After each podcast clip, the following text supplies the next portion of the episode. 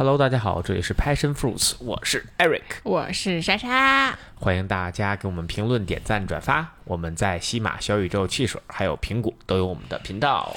哎呀，今天呢，我们是在周一下午的五点钟给大家录制，因为呢，我这个强烈要求这个 Eric 赶紧早点下班回家跟我录音，因为因为最近那个 Lindsay 睡眠倒退，我每天早上就是从四点到六点 不不不定期起床。对，反正你那班现在比较折磨人，我感觉。对，而且主要是哎哎，反正就是也也有一些。自己的心理焦虑吧，我觉得其实他今儿是五点。就快六点才起来，但是我自己就四点半就没睡着。哎，我跟你，这就是为什么之前在就是早些月份的时候，我那一班特别难值啊，就你不知道该睡还是不该睡。就是你每次睡之后，你都会出现一种幻听，就是对对对对一声，然后你心里就嘣咯噔一下，就像是假的，操，又得重新重新睡一遍。对对对，尤其像我这种睡眠本来就不是特别好的一个啊，就会就会遇到这种问题，然后就你你。刚准备睡着，然后突然就就是有。幻听这么一个哭声，然后就好像一个闪电劈中一样，瞬间就醒了。所以醒了之后呢，你你你想睡回去，但你有点焦虑，怎么办？你就看一下手机，然后一下有光啊，哎，但它不是有光，但你其实看了一眼手机的时候，你发现他在睡，然后你又想调整回这个状态，但这是很难的，就是你会在这中间反复，就是一个波浪来回反复。确实确实，反正我最近真是起的越来越就很欣慰的是，这个我今天六点多下来，我看见一个爸爸抱着一个五个月的宝宝跟我。一起在溜，然后我就跟他说：“我说，哎呀，我们家这个孩子最近夏天了，起得特别早，六点就起。”他跟我说：“哦，那还不错，我们家这个现在起的稍微晚一点了，之前都四点起。”稍微找到了一丝心理安慰。但 anyways，就是我觉得我撑不到晚上，就我现在越到晚上，基本上吃完晚饭，我整个人就不 function 了。嗯啊，所以我就赶紧下午就给大家来把这期录了。啊，然后今天咱们说的一个话题呢，就是，呃，心，就是我们两个心大的点和特别龟毛的点。嗯，我就发现，因为我就发现这个真的每个人都特别不一样。对，而且就是，呃，我我跟大家说一下为什么我想聊这个话题啊，就是如果大家看过我的小红书账号的话，我其实一直在做一些关于孕期啊，包括育儿相关的知识类的分享。然后呢，我的。所有的知识其实都是非常严谨的，就是我会给大家一些什么科学依据啊，这个医生证明啦，那个医生怎么证明啦，然后百分之多少的 data 显示怎么怎么怎么怎么地，就是是一个很严谨，我是一个很严谨的博主。然后就有一个粉丝特别有趣，他就加了我，然后就发现我们之前就是也有 mutual friends，然后就他就跟我聊嘛，他也刚刚生孩子，然后他就在前两天问了我一个问题。他说：“那个，呃，莎莎，我问你啊，就是我现在喂奶喂的特别的痛苦，想断奶，然后我买了你的那个同款的那个断奶药啊。他问我说，那个吃了有没有副作用？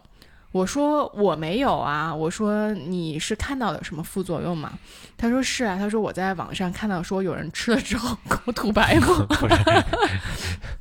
然后我说：“哦，那这样的副作用我确实是没有的。”然后他当时就很惊讶，他就说：“他他就觉得我回答的非常随意。”他说：“你吃这药之前难道没有做 research 吗？”我说：“没有啊。”他说：“我看你那些文章，我觉得就是你都是那种特别严谨的人，就他会，他可能想象中的我是那种做什么事情之前都要去做很多 research，把这些事情做得非常严谨、滴水不漏的那种啊。嗯。但是我说，我说没有啊，我说我在吃药这件事情上从来不做 research，因为我从小感冒就，就你你也知道，就是我现在感冒是怎么操作的啊？就 Eric 总说我上科技，我只要有一点点感冒症状，我就买。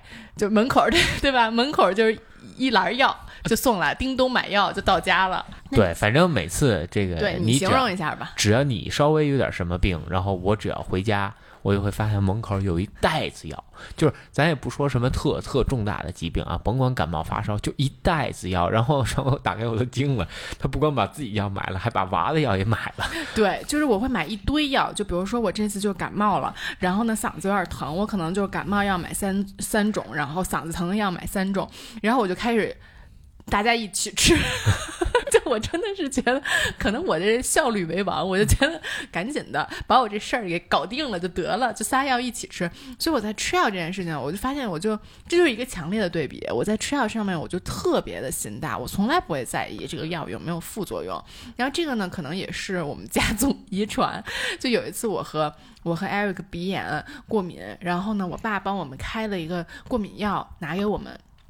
然后他啊，然后我拿过这个药，我就说说啊，我和 Eric 先吃半粒。我爸说吃半粒怎么行？你们俩一人吃两颗，连续吃七天，绝对就好了。就是我们家一直都是一个用药过度的这么一个人群，全部都是科技。对，所以对吃药这件事情上就特别的不在意，就心特别特别大。我觉得这个就是就是发生了这件事儿，让我觉得这个话题还挺有意思的。就是我可能在就是。我可能在很多人心里呈现的一个形象是我是一个很严谨、很学霸的人，他们就会觉得我其实，在所有方面都是这样的。但是呢，我又在一些很他们很意想不到的方面，心又特别的大。就比如说吃药这件事儿，因为吃药这件事儿其实它应该是非常科学的，呃，就它应该是比我要研究那些东西更科学的，就我应该是要花更多时间去研究它。但是我居然心这么大。是啊，所以今天我们就聊一聊我们两个，呃，我们两个在这些方面的一些不同吧。嗯，其实我我我在吃药上也跟你差不多，只是我是另一方面的心大，就是我从来什么药都不吃的那种，嗯，就恨不得就有病也不怎么去看的那种，就是因为我觉得。不，但我觉得你是觉得是药三分毒吧？你这是比我谨慎的多得多呀！咱俩应该是反方向的。对，一方面我是觉得是药三分毒，另一方面我觉得这药没什么用，它治标不治本。就大部分大部分的药啊，它其实病就是一个安慰剂的作用，就你吃完之后只是让你的症状消失，但是你身体并没有恢复。嗯嗯，就是呃，除非就不到破得迫不得已，就我已经不行了。那得该服用的时候，我还是会服用，但是大部分情况下，比如感冒发烧，我基本都不会吃药。嗯，对，我我觉得其实 Eric 这个说法特别的有趣啊，就是我在跟 Eric 在一起之前，我其实根本就没有注意到这点。就我觉得他这个说法是特别对的。就我呢是一个，如果我有一些表象，比如说我感冒的时候，整个头是那种懵的那种状态，我整个人就是不 work 的，所以呢，我特别想吃药把这个症状给掩盖下去。但确实是，其实你后续你整个身体恢复。是跟你不吃药的时间是差不太多的，嗯，只是说你这个表象的状态可以被药给掩盖过去。这个也是我和 Eric 在一起之后听你的说了这一段事儿之后，我才慢慢体会到的。对，而且我会觉得，就是如果我服用了药，它把表象掩盖过去，我并不能很好的知道我自己在什么状态里边。我不知道我病好还是没好，所以可能会让我主要你老做一些过激的事情，你老觉得自己好了就去什么健身这种。不不不，我也会根据我这个体力安排，就是这样的话，我能自我感知到说，哎，我这个就恢复到什么程度了，我能干什么样的事儿，比如能吃什么东西，我这个是我就会更关注的。包括像其实你看我有我受伤，我很少去医院。或者拍片子啊，或者怎么样，我其实很少去，因为一方面就是，除非我觉得，哎，这个超出了一定的范围，我需要动手术了，我会就是连。等都不等，我直接去，可能去这拍核磁啊，找医生啊去做手术。那此外，我基本不会去，因为就我去了，他也不能给我有什么很好的治疗，他无非就给我摁摁扎个针儿，然后要不然就说你这解决不了，要不就手术，对吧？他基本就是这样。所以我知道他解决不了的事情，我也就懒得去管他，因为就没有什么用。是是是，这个你说到这个，我就想说下一个我们两个都很心大的事情，就是对 Lindsay 的健康，我们俩真的很心大。就当时宝宝刚出生之后呢。其实大家就会有几个选择，就是你 either 去社区医院做体检和打针，或者你就去那种私立医院。然后社区医院呢，就是属于心很大的那种，就体检就是三月、六月、九月，就是每隔三个月才体检一次，然后就去打针就 OK 了。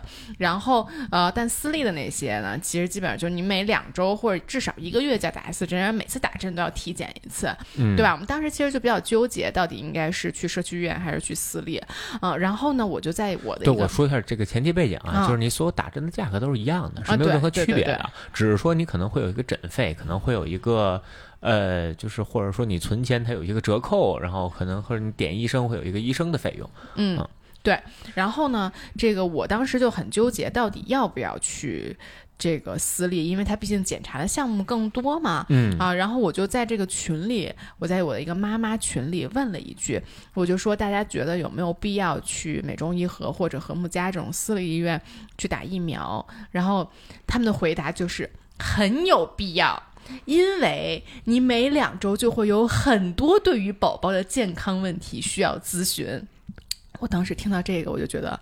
我们不需要，对，就是如果你是一个焦虑的，我觉得其实宝宝很多时候他的健康问题是父母焦虑的源泉。就比如说林姐前两天生病了，就其实我也知道他不会是一个大病，对吧？他只是发烧、咳嗽，但是呢，我那天就很明确的跟你说，我说咱们俩去看一下，给他看一下病，因为我会焦虑。对吧？对，就是因为如果他这个咳嗽，我不确认他是不是肺炎的话，我会天天一直想这个事儿，我就会焦虑。所以我很明确，我去给他看病，他八成是没事儿的。但是呢，我不看我就焦虑。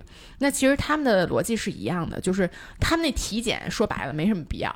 对吧？你什么三月会不会抬头，会不会挺直？六月会不会坐？其实每个孩子他都有自己发展的规律。你只要不是什么大问题，你要大问题，父母肯定能发现，对吧？比如这孩子这个这个看不见你，听不见你说话，对吧？这你肯定能发现。他要不是什么大问题，基本上医生也不会给你什么解决方案，对吧？就是哎等一等啊，哎呀练习练习啊，对吧？所以他其实是解决你的一个焦虑的源泉。然后我一旦知道这个事情之后，我们俩就决定啊，那就去社区医院打针吧。就这个，我们俩对这个事情完全不焦虑。对，对于孩子生病这事儿，咱俩确实特别的心大，因为我有一些朋友，就是这个娃。就可能是因为，比如抬头抬的比较慢啊，或者说他，呃，因为你你小孩每个小孩发育情况真的非常不一样，有八个月不会爬什么的。对对对，有的小孩可能很早他就有大动作了，或者他就说话了。然后那有些孩子可能就是发育的晚。嗯啊，那我之前还知道有些孩子两岁才会说话。嗯，我觉得挺正常的。很多人就是两岁之后才会说话，包括可能一岁半才会走路。但这这个其实。就是你也很难去干预他的一个发育情况，嗯，但是就很多家长就会按照，因为一方面啊，就现在这个网络上的信息太多，就大家会给一个类似于时间表一样的东西出来，那。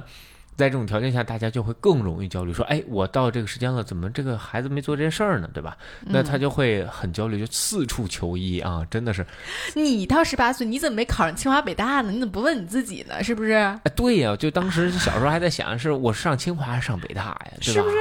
你怎么二十五岁没当宇航员呢？你小时候不是这梦想吗？对呀，我到三十岁的时候怎么没年薪百万？对我看人家书上，我看人家小红书都是这么写的，是吧？人均年薪百万啊！是，其实你把。把自己套到自己身上，一下就明了了。对，其实这事儿跟那个没什么关系。一方面就是每个人的情况确实有很大很大的区别。嗯，是的。然后跟这个吃药相关的还有一个点就是，我对吃东西，我觉得心也特别大。就无论是吃的这东西干不干净，或者是好不好吃。我都心特大，我觉得我觉得好不好吃，你好像没有心特大吧？我觉得你还挺在意这个。我觉得相对来说吧，就先说干不干净，我这是不是心特大？就是我吃饭啊，从来不洗手。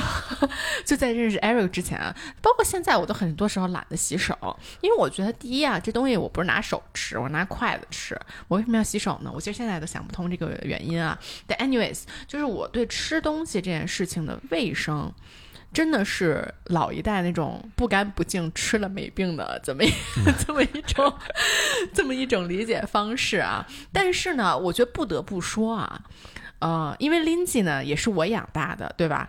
所以呢，它的这个入口的卫生条件也是呃没有那么干净的。就相对来说，很多人都是有那种消毒奶瓶柜的呀，就非常无菌的环境的那种。但是我觉得，其实你细菌越多的环境，反而会。更加增强自己抵抗力，我这我这是不是给自己找借口？对呀，那你那你就去印度生活不就完了吗？我就想举一个例子，就是当年我们去那个高中，在美高的时候，然后有一年，当时我们整个校都都搞都都闹了一个叫什么，就反正就是叫 stomach bug，就是就是什么胃里有那种虫子那种，就是大家都上吐下泻闹胃病，所有中国学生一点事儿都没有。就我们当时就特别的震惊，真的就只有中国学生没事儿，然后剩下倒了百分之八十的人，就就就连连这个老师带学生都没了，嗯，一锅端，然后只有我们中国学生屹立不倒啊！当然我们那个学校没有印度人啊，如果有印度人的话，可能他也是屹立不倒的。总之，我就觉得那肯定就是因为我们从小这些东西吃比较多呗，对吧？就不干不净的东西吃比较多，所以我们有了这部分抗体。所以，所所以这是不是一件好事儿啊？你觉得？我我我我，第一，我我不是很认可这种方式哈。我会觉得就是肯定是，呃，中国的饮食呢会比较多元化一些，所以我们接触的东西也会多一点。包括中国又又讲这个地摊儿的这这种这个饮食结构嘛，尤其是旅游，对吧？那肯定很多都是路边摊。那这种其实饮食就是从卫生方面讲，本来就比较差了。嗯啊，所以我还是觉得就是像。在家呀，或者什么的，呃，你说这个吃饭洗不洗手这事儿啊？我觉得就是你吃饭的时候很难免手跟嘴它有一个接触。先不说说它到底卫生条件怎么样，你手上有别的东西，它肯定会有其他的味道，它就会影响你吃饭的这个味道。比如说有土味儿。对吧？这我闻不到，这是你特异功能啊。对，或者比如你手上沾什么别的其他东西啊，那你就会有其他的味道啊，这就是非常的难受，就你会影破坏你这一餐的这个愉悦感。嗯，然后就关于这个吃的东西健不健康、油不油，我觉得我相对你来说，我也是挺心大的。嗯，就说实话，就好不好吃这事儿，我也是比较心大，就是。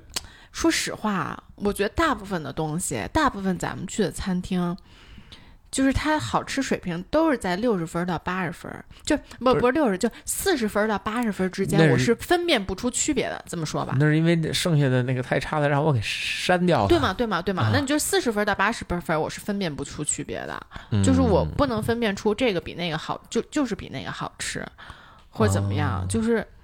我觉得很多时候我去一家餐厅，只是因为它你你更有特色。比如说咱们之前有一期那个北京推荐餐厅的那些，好多意大利餐，就是我觉得其实国其实北京有挺多好吃意大利菜的。但是我们当时推荐那几个，就是因为他们比较有特色，比如他们就是做三明治的，比如他们就是做冷盘的，比如说他们就是做披萨的。我觉得是他们的特色给我留下的印象，而不是说他们真的特别好吃。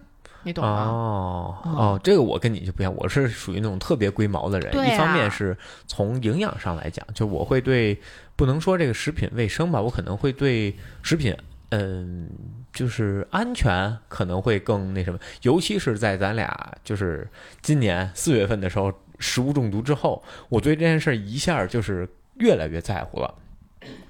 就上次我们俩吃了一个宫保鸡丁，然后。我虽然我们不确定是不是就就是因为这宫保鸡丁，因为我们俩只吃了宫保鸡丁，对，但反正肯定是当天晚上就崩了啊，肯定是因为那天吃了点啥，因为我们俩是同时崩的，对对对，而且症状是完全一样，就崩了一天，又发烧又上吐下泻的，对吧？所以从那之后，我会对这件事会就看得更更重一些，从食品安全角度。另一方面，就是从这个营养上来说，我会更在意这个吃的它的形状是什么，就是它是不是一个。就完整的食物，还是说重加工出来的？这个其实我在对对对，在这几年对这件事儿，我会越来越特别的那个，就是那个西方文化被被他们那个毒害，齁富的嘛，齁富，对对对对，就就特别会被这这种东西去洗脑。那我就同时我会认为这是一个我自己是挺挺认可这个方式的啊。一方面就是你看到中国这相对。比如说你去农村或者什么吃饭的时候，它就是一个 whole food，对吧？它没有过多的调味，它没什么调味料，无非就是辣椒、蒜、什么姜这些东西，对吧？嗯，那个食材原来什么样？肾脏有负担的，你的整个身体消化是有负担的。哦，我就先抛开这些，就至少我吃这个东西，我能想它活的时候什么样。哎呦我的妈呀！对吧？这个我觉得特别重要，因为很多食物它上来时候。我都不知道它是什么，它从哪儿来的？就是那种科技与狠活的感受。对，但我觉得其实你最在乎的现在啊，就我感觉你最龟毛的对吃的就是这东西油不油，或者就是它健不健康，知道吗？就艾瑞他经常晚上回家就能够唠叨一晚上，说我昨天吃那炸鱼薯条没有没有蛋白质，没有鱼，只有油，就一晚上就能一晚上一直说这件事儿，到第二天早上说。我昨天晚上难受了一晚上，就是因为我吃了那个炸鱼薯条。真的，那炸鱼薯条太过分了，真这这真是要点名批评那种。就是那个炸鱼薯条，那炸鱼啊，跟手指头差不多粗。你说那那那里边能有鱼吗？那不就是面糊加油吗？加盐吗？又咸。然后就那个又没，就是它就是又咸，然后又没肉，对，全是油渣。我我能理解，但是我说你龟毛的点是因为你能说这件事儿说十二个小时，你懂吗？就这不舒服了十二个小时。对，但如果这事儿发生在我身上，我肯定也会觉得它不好吃，但是我觉得那就算了，我下次就不点了，我也无所谓。啊，但这事儿到你身上就会，就你肯定是比我龟毛很多对的，在对对对，这点上。主要它困扰了我很长时间，因为我一直不舒服。对，OK，吃的你还有什么别的吗？嗯，没什么了。然后呃，我们觉得有有几个点吧，一个是呃，在钱上面，我觉得我们两个特别的不一样。嗯啊就是我对钱啊，真的是心有点太大了，真的是吧？我们家管钱的是 Eric 啊，对对，我觉得特夸张。有一次莎莎去呃，有一去办那个瑜伽卡，然后到了那儿了，然后发现自己银行账户里没钱，现给我打电话让我转钱给他。就是咱办瑜伽卡不是说那种办一万两万那种啊，就几千块钱。大概一千多块钱的一张卡。哎 我发现卡里只有九百，说 Eric 给我转个转个钱，对我都傻了。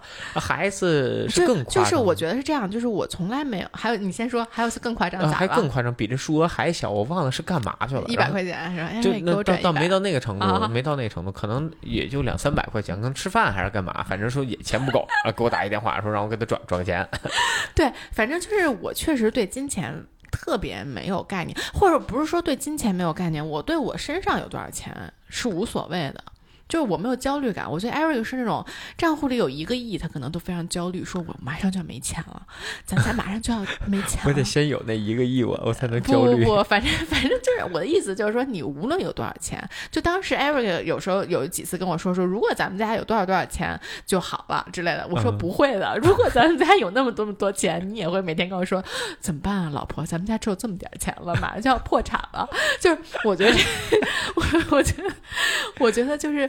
这个是我们俩特别不一样的点，就是我、嗯我是就是我身上有多少钱，就像 Eric 说，我身上我我可能就是兜里都没钱了，我也不会有，从来不会有这方面的一个焦虑啊、嗯，但是 Eric 就是身上有多少钱，他就一直存在这个焦虑。哎对对对，这我我会特别焦就包括比如说我今儿这个要点一东西，点点一外卖点贵了，哎呦完了完了，心脏病犯了，就真的就是不行了，这一天过不去了啊，就这前两天前两天 Eric 跟我说什么，我今天把信用卡还了，完了咱们家又没钱了，真的还信用卡那一刻，我就感觉我让一道闪电击中，就是就是霹晴天霹雳，怎么这么多钱呀？啊，我觉得这个可能真的跟就是就是因为就我们家女孩嘛，可能还是比较富养的，然后你们家男孩儿就还是挺穷养的。我觉得这个关系可能还是有的，嗯对吧？就是对对金钱的概念是完全不一样的。对，因为我接触钱比较早，很早我就自己去管理自己的账户了，嗯就可能。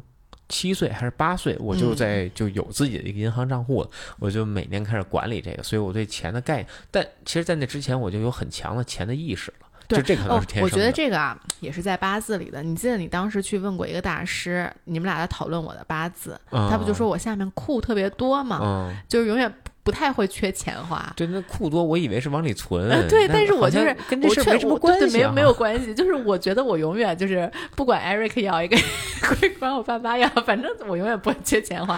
所以我从来所以我焦虑啊。啊，对，所以我从来不焦虑这件事情，我对这件事情从来心都特别大，我从来都觉得。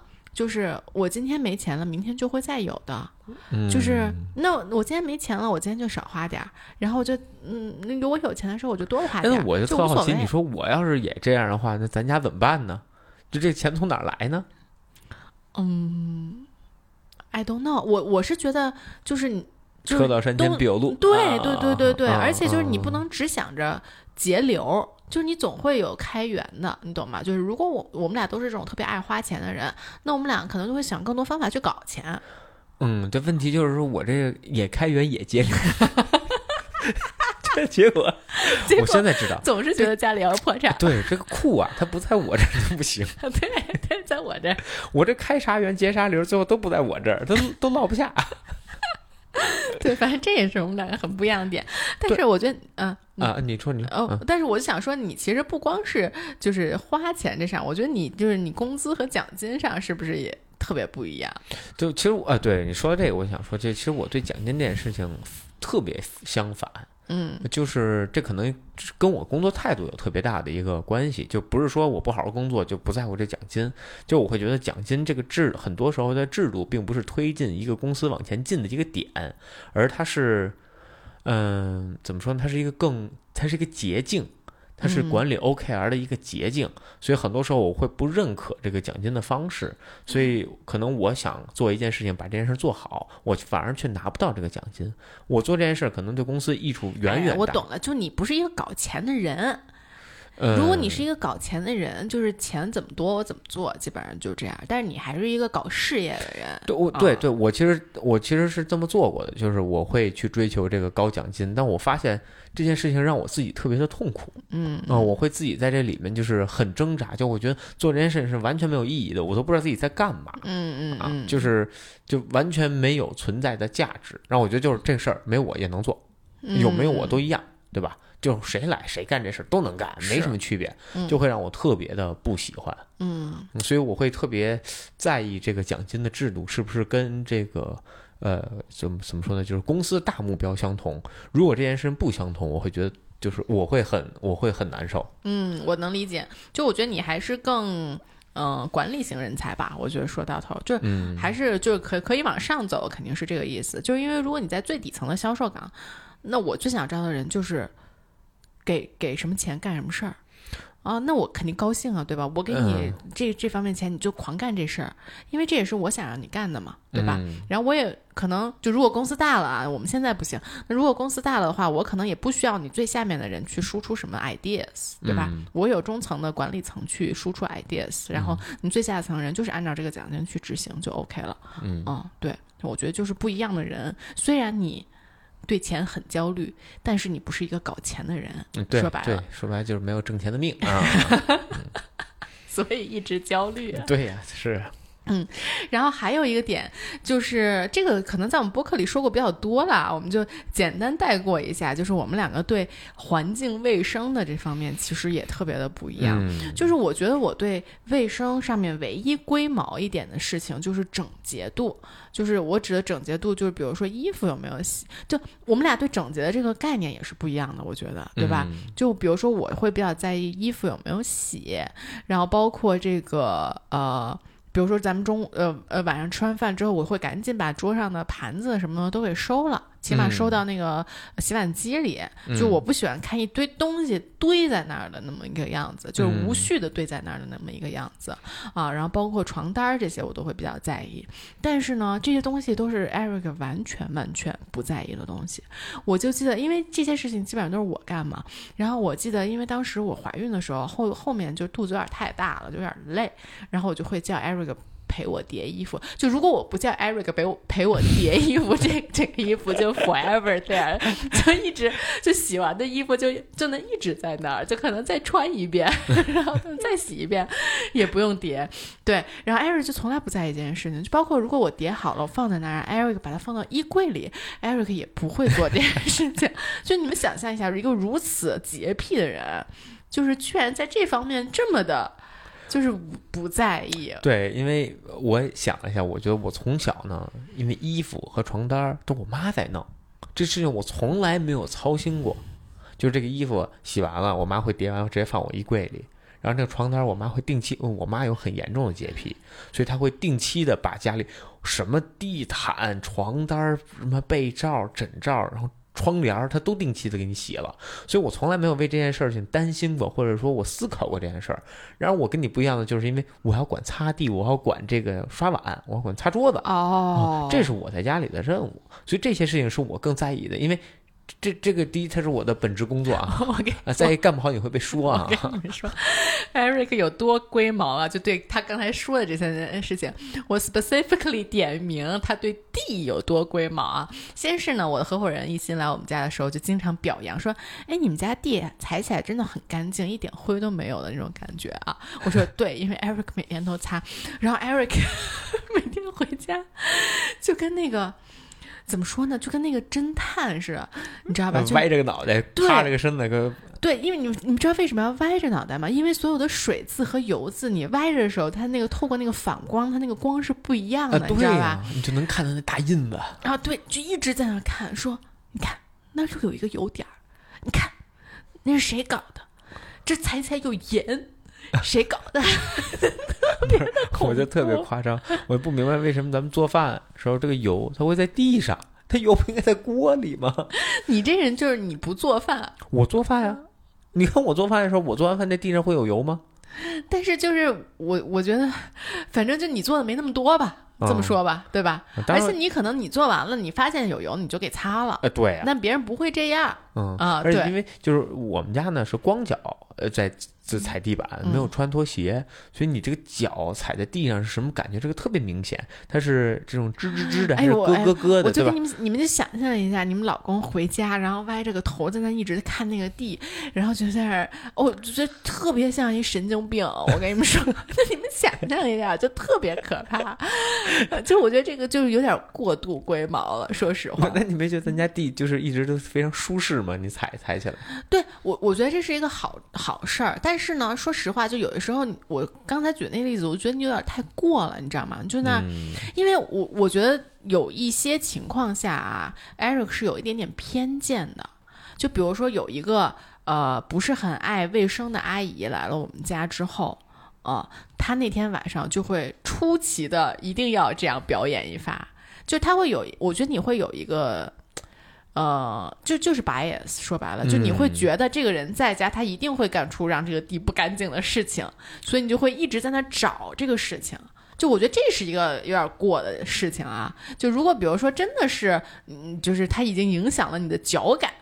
我觉得这个是没什么的，嗯，因为是这样，就是呃，通常呢，我就是比如在别人家，我不会特别的龟毛，对于这件事情。哎，但是你回家会说，刚才那谁谁谁家他们家的那个地上全部都是灰啊！你想想，你是不是？不是，我的意思是你这不是把脚洗一下，这不是把脚洗了？对对对对对。哎，这个每次我们去别人家之后回来的一个这个呃 request 就是进门，咱们先把脚洗了。或者进门要把袜子脱了，不能穿这个袜子再在咱们家踩，太可怕了！你们想象一下，你是不是自己说出来都觉得自己很可怕？我觉得听上去非常搞笑，对吧？就是真的是很搞笑，但是就是对对，但我就是因为我这个事情就是踩的实在太多了，所以我这个对这个脚感要求实在是过于严格了。嗯，对。然后哎，这你还有什么要说的吗？嗯，我呃，还有什么要为自己申辩的？我对碗和桌子要求，我觉得也是差不多的哈。我觉得你在碗和桌子上还稍微好一点儿，就因为碗呢，怎么说？我觉得碗就你是一个，你虽然对碗的干净程度很在乎，但是你也不是一个那种会冲去洗碗的人，所以大部分时间其实你如果你不洗，咱们就洗碗机洗了，然后洗的不干净，你就稍微不干净点也没什么，反正就没有，我觉得没有地那么龟毛。嗯嗯，因为啊，因为是这样，就是地呢，它具它它具备这个传播力，就是你一个地方油了，你整屋就废了，就因为你会踩嘛，你会到处踩。你们听听多可怕！这个龟毛具有传播力，一个龟毛传成了两个龟毛。但你看，其实我对我其实对碗还好的一点是在于，你吃饭的时候，它的使用环境是单一的，但是杯子跟锅我绝对不能接受，就是因为好多，就比如。就是我也去别人家做过饭什么的，你会发现它的锅把儿是油的，或者锅就是锅边上是油的，锅外边是油的。就你只要摸一下这锅，你就完了，就摸所有地方都是油的。啊，就这个这个是特别可怕的一件事，就它也同样具备传播力。你太可怕了，这真的太可怕了。哎。OK，这个我们说下一个点吧，不能再说这个点了啊。这个我能想到，因为我真的是一个心特大的人，就我觉得我对基本上所有事儿心都特别特别大，就包括我就再举一些小的例子吧，就不不展开说了啊。我觉得我对别人的评价，包括就是自己穿衣服的风格什么，我都特别的心大，我从来不会 care 别人想我。穿这条花裤子会不会觉得我特奇怪，对吧？或者别人，反正别人想法我就心特大。对对，这点咱俩挺像。就我经常会搞一些奇装异服出来，就比如说昨天特别热，我突然健完身回家，我说我想晒晒后背，我就我就我就没穿衣服。我和 Eric 在这方面还是互相鼓励。哎，不是我经常穿一身很奇怪的衣服，问我说：“我这么穿奇怪吗？”我说：“好看呢。”全是骗我的。那昨天我就没穿上衣，然后我就骑摩托车回家，哎。然后这个路上所有人都在看我，就看一小哥骑骑了一个那个摩托车，然后就光着膀子。这事儿你要在这个东南亚特别常见，就比较正常。那国内确实我属于非常另类的一个存在啊。嗯，对。然后我能想到，我唯一其实比较龟毛的点啊，就是呃，就是对于所有的数据。或者所有的知识，说白了，就数据 wise 啊，就就你从这个生活中来讲啊，就是我们家孩子的这个睡觉时间，睡觉时间到分钟，这就差精确到秒钟了。哎，真的，就因为就是有我们家这个 Lindsay 现在已经好多时候，他如果睡好了，他的。起来他就不哭了，对吧？那有的时候呢，可能他自己在床上玩了二十分钟才把他抱出来，大家就会记二十分钟之后的睡眠时间。我就一定要倒回去那个视频，看他到底是几点醒，几点钟睁开了他炯炯的大眼睛，然后再把那个时间给调回来。我觉得 data precision 是非常非常重要的。这个在工作上其实早就有了，就我经常会拉着我们的那个运营小哥哥说：“你这个数据有问题，你这个数据，这个。”什么五点八二不对，上个月是五点九一，你这个数据是哪儿来的，对吧？你这两个数据加总为什么不等于这个数据？就我经常会，而且我会 cross check 很多数据，就会发现很多问题嘛。但是我觉得对 data precision，我我觉得就特别特别在意，因为我觉得它，因为它都是一个 data 了，它都是一个数字了。你懂吗？就它不是一个文学，你文学没办法 precise，没办法很准确，它都是一个数字了，你还不能把它给做准确了，嗯，对吧？就是我觉得，就它就是一理科了，你还能把它做的那么文艺吗？就就就是这种感觉，你懂吗？就它就本来就应该是一个很准确的事情，所以我对这件事情是特别特别龟毛的。包括啊，我觉得比较相似的呢，就包括知识方面，就比如说很多时候有些人会跟我杠一些事情。比如说，我觉得啊，呃，碳水吃的要比蛋白质多，对吧？然后呢，你跟我说蛋白质吃的要比碳水多，我说那你从哪篇科学文章里得出了这个结论，对吧？就是我会觉得，或者什么科学家说为什么要吃这么多碳水，怎么着？就是我在很多人给我不一样观点的时候，我会很就是。我我会很求证这种科学的证明啊，我觉得，对，我觉得这你挺龟毛的，对对对。然后包括我觉得这跟我特别爱读说明书也是一类的，就我感觉所有说明类的呀，所有 data 类的东西我都特别的龟毛，就是这说明书上说这么用，你怎么能这么用呢？就我经常会就我就很不理解，你知道吗？就如果一个人他把一个东西用错了，然后来问我说这怎么办？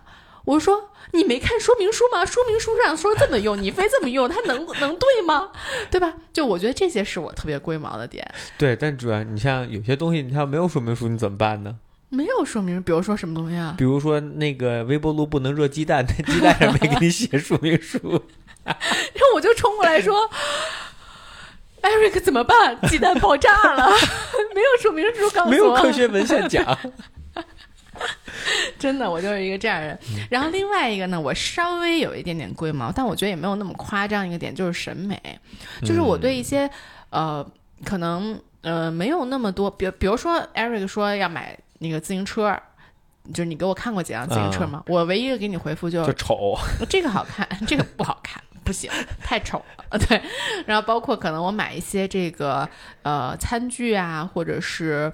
呃，这种洗碗的东西，我都会考虑一下，它到底放在那儿好不好看。嗯，啊，我觉得这个是我唯一会稍微龟毛一点的，可能有一些东西买回来太丑了，我就实在是有时候太龟毛了，是吗？就是龟毛到有些东西它只好看，没有任何作用。那我觉得我现在这方面好多了吧。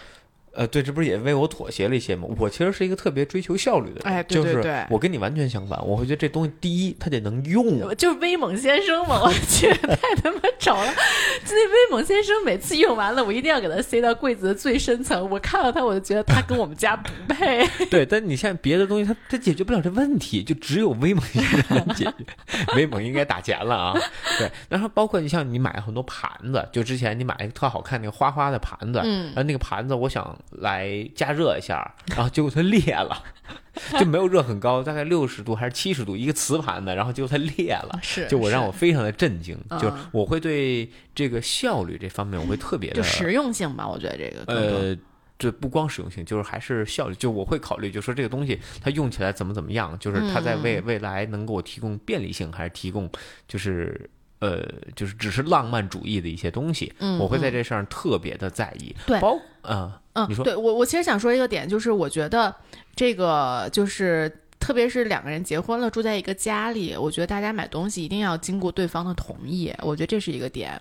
就我觉得我刚跟你住在一起的时候，我应该买过一些你其实不愿意让我买的东西，但我现在已经不记得了，因为我因为我现在已经比较乖了，我每次都会问你说这个东西要不要买，嗯，然后我觉得其实很多时候啊，就我给 Eric 看了这种东西，我我本来很想买一个东西，然后我给 Eric 说，我说啊，就比如说前两天那个 Lindsay 她的那个房间里就是有点早上起来有点亮嘛，嗯所以呢，我就说我要给他买一遮光帘儿，把它给遮上。然后我就嗯在网上搜了各种各样的遮光帘儿，然后我都已经下单了。然后我就想说，我还是跟你说一声这个事儿。嗯然后我就跟艾瑞说，我说你看我给我准备给林姐买一遮光帘儿，因为我觉得她能睡得更好。然后艾瑞就随便说了一个点，他就说哦，我觉得其实咱们可以怎么怎么怎么着弄，把它那个给遮上。我一下就想通了，我就觉得哦，确实是根本就不用买，其实你就把那边儿窝进去就能搞定这个情，况我就我太实用的，就我觉得有些东西，我就是我我会好多时候从一个产品经理的这个角度去看待这个问题，就是这个产品到底就我的哎需求是什么，对然后我怎么满足这个需求，哎啊，对，所以我就说，其实很多时候这个是一个好事儿，就是你互相沟通交流，确实是一个好事儿。但是我们家，你知道，我现在你有你买过一个东西没有经过我的同意，这是我觉得我们家目前最丑的一个东西。你能想象是什么吗？我从来没告诉过你，呃，不知道，就是咱们那个头悬梁锥刺股那个地方那桌子，那桌子我跟你说了，你没给我看样子。你跟我说你买了一桌子，当他到的时候，我觉得他太他妈丑了。啊，真的吗？啊，那个是呃，包括那个椅子也很丑啊，哦就那椅子那一套我也东西觉得丑，那椅子都很丑。但是这个就你当时买的时候没有跟我说，你知道吧？哪怕它换一个颜色可能都会好一点，或者你跟我说我能找一个比它更好看一点的 maybe 啊。嗯，但 anyways，这是我觉得我们家目前最丑的一个东西。如果我们家要扔一样东西，我第一件就把他们俩给扔了，因为他们俩太丑了。哦，真的吗？我我还觉得那桌子还行，那椅子是因为功能性，是因为嗯为了保护腰椎，然后它又带轮儿，别的椅对，子带轮儿。椅子我能接受，那桌子我不能接受，因为那样的桌子很多。就跟大家说一下，它是一个很小的，但是可以升降，然后有一个可以拦着的那种，呃，可以调反，反正就是这样。桌子很多，比它好看的也很多。没没没，我找了全网，唯一 那是因为你不会找，anyways，对，就是我的意思是，大家一定要跟对方沟通交流啊，我觉得这个是很重要，哦因为确实，我觉得咱们两个一个是审美，一个是实用性，这两方面的整个的要求都很不一样。嗯，啊，但是呢，其实大家都是生活在一个家里嘛，啊，所以就很重要。是的，对。然后我我因为就是就你不就我还拿这个桌子举例啊，就我特别就当时看中这个桌子，就是因为当时疫情嘛，我们要在家办公，所以就我特意买桌子，我特意找一个最小号的，然后它是左右分开的，就实用性就。就爆表，你没觉得那桌子特实用吗？就那桌子实用到爆表，右边是固定的，你可以放鼠标。威猛先生也很实用，对就我特别喜欢啊。然后它左边那个呢，它可以放电脑，然后你可以调角度；右边呢，它是固定的高度，你可以放水杯，你可以放鼠标，对吧？特别方便于操作，然后它可以调高度，然后就是哎呀，就是而且还能到处推着走。就当时我真觉得，就是我对实用性这件事情，包括这个效率这个事情，我会要求特别高。包括我上班的路路上，我就会计算这个红绿灯，如果它要变红。我是不是左转更快？哎，对，就是我刚开始跟艾瑞在一起的时候，特别夸张，他就会在这一个红绿灯突然加速，然后我就没看懂，他说因为下一个红绿灯绿灯了，这你们能想象一下？或者他在这个红绿灯这个停的时候就开始骂骂街，然后就说。赶不上下一个红绿灯了，就很搞笑。我就从来不会看这种东西。不是，我会记住我上班常走这些路线的每一个红绿灯大概的逻辑，包括它的高就高峰和低峰时间的这个这个秒数，我大概心里都知道。然后我会现在骑着电驴就是游刃有余。哎，对，我会就每到红绿灯我会算一下，我这个就是就绕挺是吧？是右转还是还是直行？对你那个 route 比较难算。对对对，然后我会我会就是我会在在对于这件事情追求特别高，所以我没有办法打车。嗯，我最烦的就是打车，如果我能不打车，我就不打，哎我我宁可坐地铁。你知道 Eric 生气的时候，他的眉毛是会竖起来。我觉得他每次，我觉得他每次在打车的时候，他整个眉毛就是竖着在坐那个车。对，就我特别不理解，就是你怎么能把一辆车开得如此的不舒适，还如此的慢，对就真的让我无法忍受。一个就是，呃，上车之后，大部分啊网约车那个车里那个味儿啊，是让人就头疼，真的就我一进脑袋就梆就大了，就感觉那脑袋那血管堵，有油吗？就你摸的哪儿都是土啊，嗯然后就让人就一进去我那血管就堵了，就实在是没有办法。我一般上车第一件事就说：“你师傅，你把空调关，甭管多转正，把空调关了，我开窗户，我实在受不了啊。”然后再一个就是他们走的路线就特别的愚蠢，就总是走那个最慢的那条路。然后他肯定一嘛，他不会加塞儿，我真的很想吐槽，Eric 永远觉得自己走的路是最快的。他永远觉得高德导航没有它快，但事实证明，有的时候高德导航还比你好。有时候是快，对，这我承认。但就比如说啊，这块儿你可以左转，就你能绕，直接先上就是高速，那样的话虽然远一点，但你肯定会更快。但是就是这个出这个一般呢，就是像像这种网约车给你的导航它固定的，就你要按着它路线走，然后它也不会自己去发挥。这个北京这一点特别好，北京有些司机师傅他就真的不按那导航走，你愿意投诉就就投诉。这种师傅一般能走出特别快的路线。为什么这样？就是我不知道你小时候有没有在北京打过车。北京那个师傅走的道都是小道，从来不走大路嗯，是，啊我觉得老老师傅是这样啊，就都特快啊，嗯就这有时候你必须得这个另辟蹊径的走嗯啊，所以我对这个打车是我特别痛苦的一件事儿。每次出差，我就就一一一下飞机，我脑子就大了，我就想，嗯哎呦，又要打车，又要又要坐一小时，我就崩溃。哎，我其实我其实对这个容忍性还是挺高的。我唯一其实打车无法容忍的是 是看不懂导航的司机，哦 你知道吧？就是那种前啊前方路口左转，然后他就开始开始开始犹豫，就就不知道什么，然后然后就开过了，就这这种人我确实有点受不了。对对对，这这这种就是在上海都活不下去。上海那个一个路口，这儿上高架，那边右转，然后底下又能左转又能直行，那司机就傻了，说请走中间岔路，那叭就停路上了，搁那看，我说走中间那桥。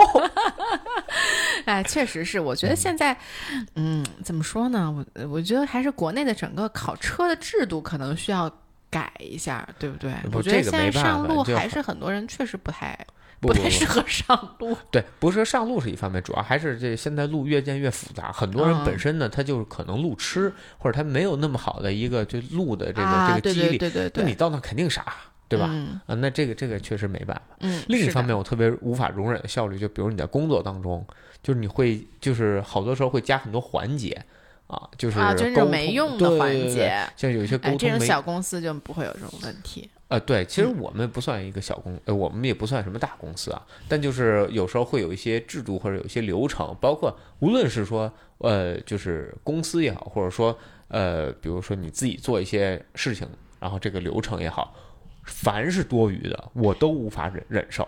就我觉得这个就能不要就不要。嗯，嗯我我非常同意啊，这是为什么我自己做公司嘛，我可能就肯定无法忍受那些事情。对，就是包括有时候就是，比如说我见一些人或者见一些客户啊，他们上来会聊好多没用的话，哎呦，我就聊我特头大。我说咱有事儿，那聊正事儿就完了，这正事儿还得聊一点儿呢。哎，你跟我聊唠唠这家常干嘛？对对对，我突然想在这插一句，就是我觉得有了孩子之后，我真的减少了特别多的无效沟通啊，和无效社交。没空啊，对，啊就是而而且就是你的 priority 不在那儿，也不是完全没空，就是说我有这时间陪 Lindsay，我干嘛陪你在那瞎聊天啊，对吧？啊对对啊，就我就会拒绝很多无效的社交。其实，对，嗯所以我就是对这种就是两个人沟通的时候，你说好多废话，我就完全没有办法往下接嗯啊。然后我觉得咱俩在关系方面其实也都挺心大的。那你完，嗯你是一个这么龟毛的人，为什么我们一直在分析这个心大的事情？